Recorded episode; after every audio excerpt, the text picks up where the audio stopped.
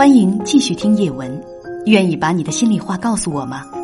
如果你找不到懂你的人，我想我可以，说出你的故事吧。欢迎加入微信幺五幺四五幺零零八七四，我是叶文，我在等待倾听你。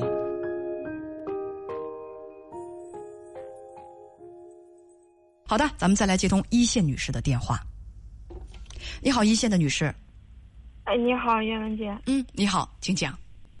嗯，我今年三十七岁，然后我爱人是三十九岁，比我大两岁。嗯，我们结婚十三年，孩子十二岁。嗯，然后但是算算上谈恋爱的时间，我们是在一起十九年，就是三十七岁十九年嘛，就是我十八岁就和他谈恋爱。嗯，嗯，然后零八年结婚。然后零九年就生的孩子嘛，但是二零一四年的时候我生了一场病，这场病持续的时间挺长的，病了六七年，就到最近才嗯见好。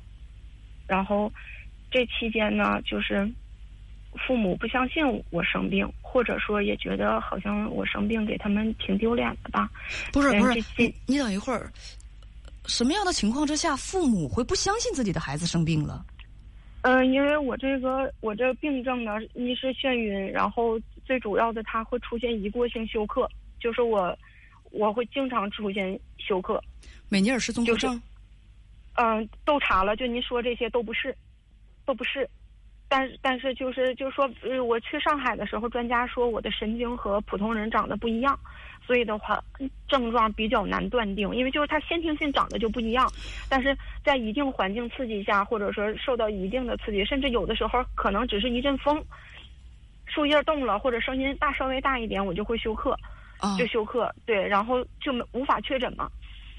然后父母他一方面是觉得可能挺丢脸的吧，再一个也有点不相信我是这种情况。不是，稍等一下，稍等一下，我又不明白了，丢脸，孩子生病了，父母觉得丢脸。父母不应该是，我就这么说，您就这么听吧，就肯定是这么回事儿就对了。因为这期间他们一直都没有没有没有怎么管我，这只是一个一个一个介绍，就是因是因为我生病期间父母不怎么管我嘛，所以我爱人对他们也是有挺大的意见，因为他压力很大嘛，我无法工作了，然后身体还这么不好，也就是在家做一点点的家务，嗯，呃，失去经，我当时的工资挺高挺高的。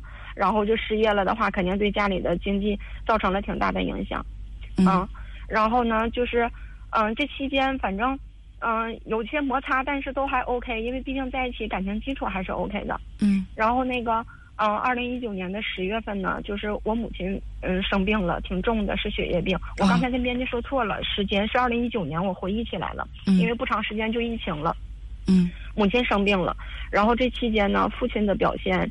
嗯，怎么说呢？挺挺嗯，啊，我可以说是比较残忍的。他是比较的消极治疗，因为血液病的话，他是在家附近找了一家比较大的医院，都不是那个城市最大的医院，也没有上大城市，也没有上更大的城市去。他他那个城市比较大的医院他都没有去，他只是在家附近的医院找去治治疗比血液比白血病还要严重的血液病。然后就是这个治疗的这个过程。就是我当然了，我我非常我非常接受不了。然后你接受不了的是什么？我接受不了我父亲对我母亲的消极治疗嘛，就是没有积极治疗。那你可以张罗你去做积极治疗的这个事情。嗯，燕文姐是这样的，谁花钱谁说了算，谁干活谁有话语权。你没花钱，因为我身我身体也不好，而且在我生病期间我没有经济来源了，所以的话。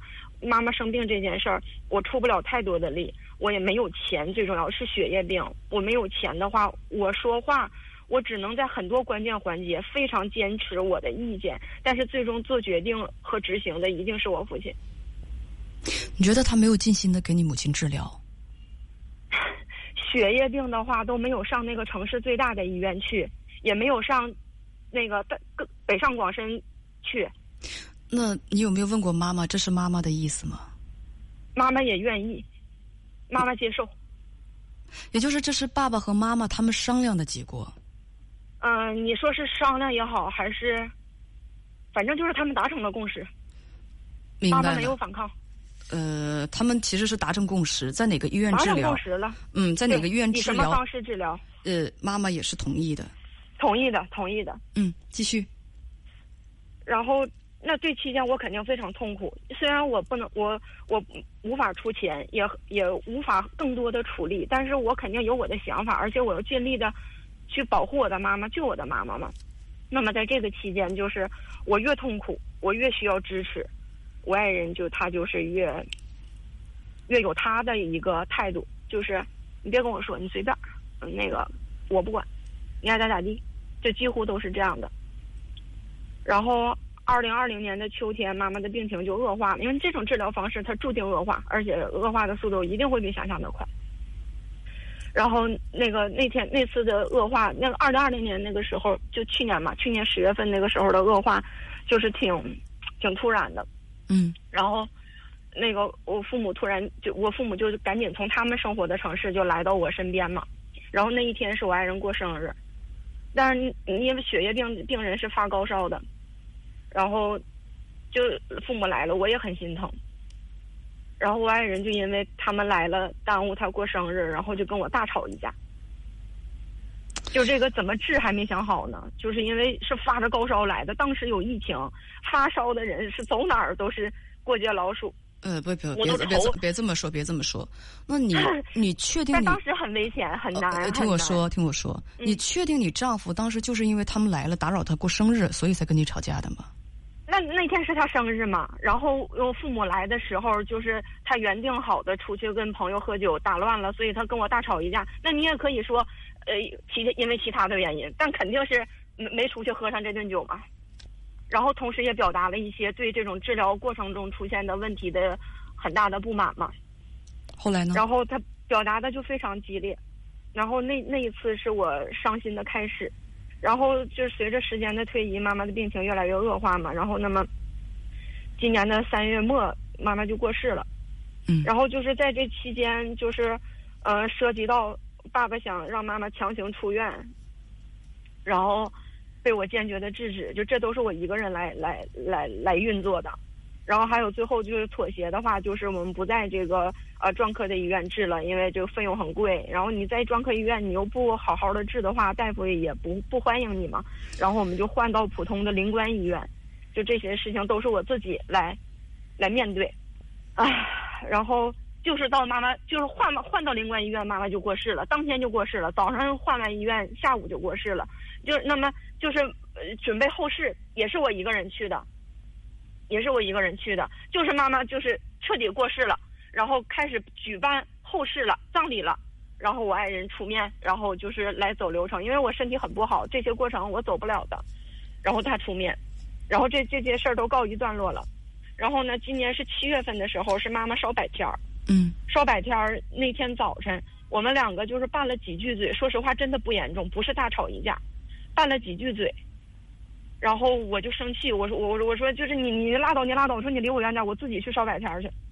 然后他就让我一个人去了，他他他在家躺着休息，我一个人去给妈妈烧的百天。然后这个情况比较特殊，就是嗯，给妈妈烧完百天我直接就带着骨灰去给妈妈做海葬了。嗯，然后等我从那个做完海葬回来之后，就是我有点儿，我有点受不了了，我就跟他提出离婚。然后就是他他他他他的态度是他不同意，然后他也觉得他很委屈，因为在我生病期间他也做了很多。但是说实话，就是这个是妈妈烧百天是七月初，但是我到现在我。完全没有释怀，但是我的态度肯定是比我跟他提离婚的时候可能会平静一些，因为孩子还还还很很可爱很好。然后，但是我想想分开的心从一直都没有变，所以我就想跟叶文姐说一下，就是我就想听听你能不能把我劝的想开。你这考验太大了，我觉得好就好紧张。我能不能我劝不了你的话，我我我我我会很我会很沉重的。因为因为也是这样，你听我说这个时间，我们俩到现在在一起十九年，嗯，有很多共同的朋友，嗯，谁都没有劝明白我们俩，他们都不知道怎么说。这些朋友都是伴随着我们长大的，因为十几岁的还是小孩子嘛。很多人都了解我们的感情经历，也知道我生病期间他也不容易。嗯。但是叶文姐，你知道生死大事，你你能听出来？我在我妈妈在治疗的过程中，其实我我一笔带过，它意味着什么？反正就是说白了，就是生死大事面前，很多事儿就像在放大镜下一样，不是说释怀就能释怀的。反正我身边也没有人能够劝得了我，让我。念在以前这么多年的感情基础上，重新的好好的整理心情，好好的生活下去。所以我想听听你，你看见这个人人间冷暖，我想听听你什么角度，怎么能劝劝我？呃，你说你身边所有的人都解不开你的疙瘩，接着就把这个非常这个这个。呃，这个大的这个考验就丢给我了啊，就就给我了。说实话啊，第一是谁也没有经历过我这么长的爱情，就是我爱他的时候一定是一百分的，甚至只比一百分多，不比一百分少。这么多年，而且在我生病期间没有经济来源，然后父母也不管我，肯定是承担了很多的压力。但是妈妈生病这件事儿对我的打击真的是太大了，所以说为什么人说生死大事，他不说吃穿大事，什么睡觉大事，生死大事面前，很多事情真的你无法释怀，你没法让这个事情再重来，没有办法弥补。所以你跟编辑说，你问我怎么才能原谅丈夫，可不可以不原谅？呃，就是到底。呃，行，好的，呃，因为咱们就是在电台节目当中，我们的时间不多，我希望你能够给我几分钟时间，你别着急，好不好？给我几分钟时间，你你你讲了大概是有有这个不到二十分钟啊，呃，十多分钟，就给我几分钟就可以。我也没有把握一定能劝得了你，但是我听完这么多，我把我一个旁观者的角度讲一讲。就你在讲的时候，我一边在认真的听，我一边在看直播间的这个公屏。有些人吧，确实就是。哎呀，我就 就跟大家说啊，如果你也想做一个情感节目主持人，你体会一下我们摆渡人的不易，大家可以学习一下一个本领，就是共情。这共情是什么？就是你把自己放在当事人的角度，你去想一想，就你你把自己放在当事人的角度去体会一下他所经历的一切，换位思考一下啊，你看你能不能够体会到我的当事人他为什么会哭，他为什么有些事情他想不开，为什么会有些事情。就像你说的那样，他钻到牛角尖里头去了，不是因为他事儿多，也不是因为他怎么着，因为他经历的东西你没有经历过。就像那天有一个重度抑郁症的，我的一个一个一个一个当事人在跟我讲，因为他虽然抑郁症很严重，但是他还会笑，他表达的还非常的流畅。很多人就说就是把你闲的怎么怎么着的，哎，我觉得惨不忍睹，我就真的我就不忍卒睹，我就看到那样的评论，为什么？就毫无同情心和共情心。所以大家吧。记住那句话，未经他人苦，啊，千万别随随便便的去评价他人的事，啊不，我觉得这个这个跟莫劝他人善还有一定距离啊，就不要随便去评价别人的生活。好，现在我来说说我的感受。你现在状态很不好，心情也不好，非常不好，状态不好，心情不好，所以什么事情对人啊就都容易往坏了想。这事儿我理解。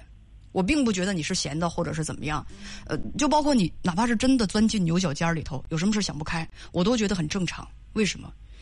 因为你年纪轻轻，今年刚三十七岁，但是我捋了一下，你从二零一三一四年开始到现在，是有七八年的时间。我想一想，你经历的这些东西，首先是生病，生了那种需要辗转到一线城市大医院去看的病，然后自己的很高的收入的工作，自己的事业，那么幸福的生活。你做不下去，必须得放弃自己的工作，没有收入，回到家庭当中。首先，这对于一个比较有志气的职业女性，就是一个非常大的打击。这绝对不是一件好事儿。我非常非常能够理解，但人得郁闷到什么样的程度，得多压抑，没法出去工作，我只能在家里面，而且家里头一下子出现那么大的一个收入缺口。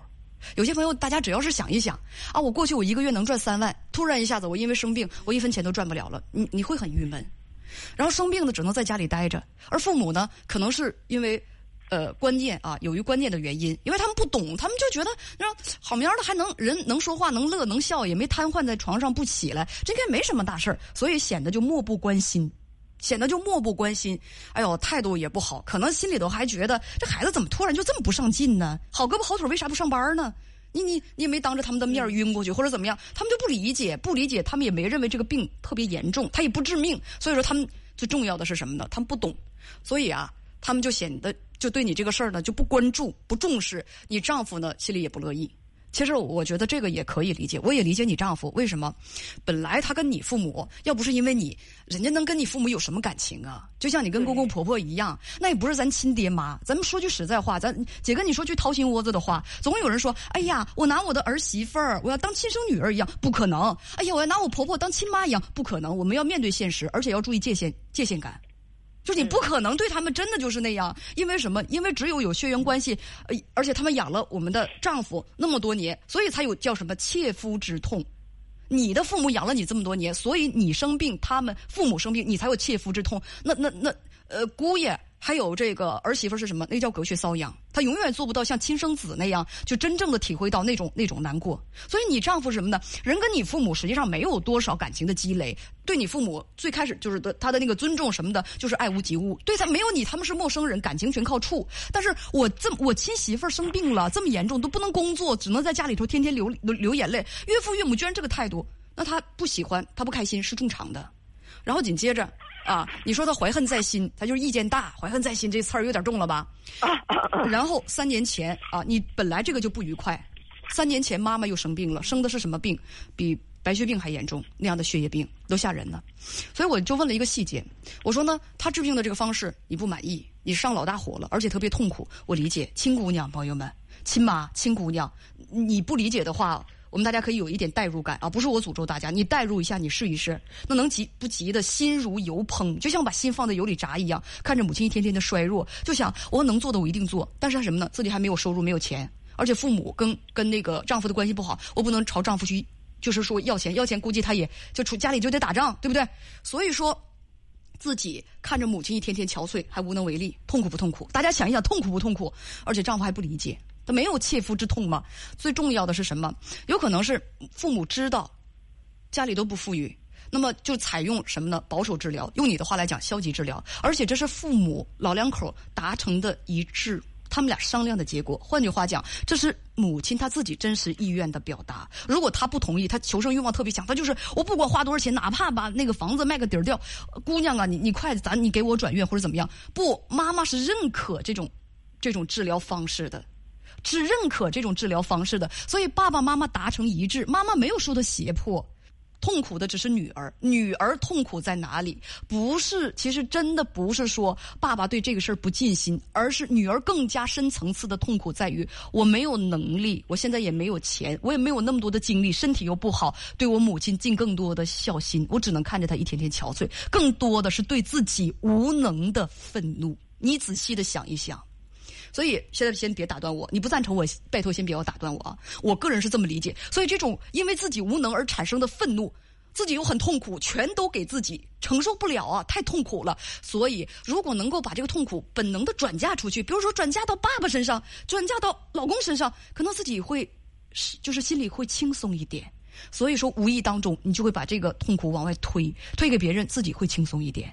这是一个常见的心态，就像我们有一些意外发生了，亲人痛苦的不得了啊，就伤心的不得了，说我当初怎么没怎样怎样？你当初怎样怎样？可能悲剧还会发生。你当初要不那样，就他将当初哪一样悲剧可能都会发生。但是转移痛苦会减轻我们自己的个人痛苦，所以你听一听这姑娘。你能够能不能够理解他的痛苦？如果一个人好多年连着很多年经历的都是一些惊天动地的痛苦，人就会态度就会变得消极，考虑什么问题或者看人看事儿就会变得消极，就会在别的在阳光下生活的人看来就会有点极端。所以你共情起来，大家换个位置想一想，你能不能够明白我当事人他是什么状态、什么情绪？他经历的都是些让他崩溃、让他痛苦的事情，所以你刚才说，哎，没人劝得了我，我不一定能劝得了你，但我特别理解你。谁经历这些事情，这都是啥事儿啊，这都是啥事儿啊？母亲得绝症，自己无能为力。啊，然后自己又当初又不能被父母理解，自己生病又这么痛苦，失去事业，失去收入，丈夫跟父母的关系还不好，会经常争吵。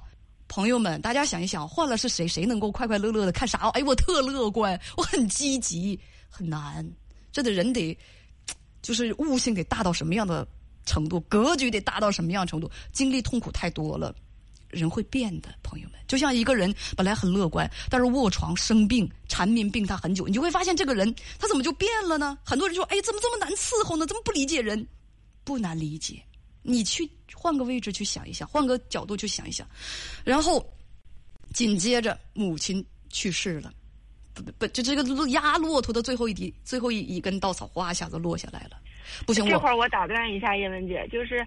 嗯，我父母的退休工资两个人加起来是一万大多，将近两万。然后他们的存款的话，至少是百万，呃，不是，呃肯定上百万，肯定是肯定是到百万级别的。他们不是因为条件不好，这还如果条件不好我也能接受，他们绝不是。听我说，呃，两。我你别别打断我，因为咱们时间不多啊，马上到下一段广告了，你就你就消停的先听我说啊，要不然打电话白打了啊。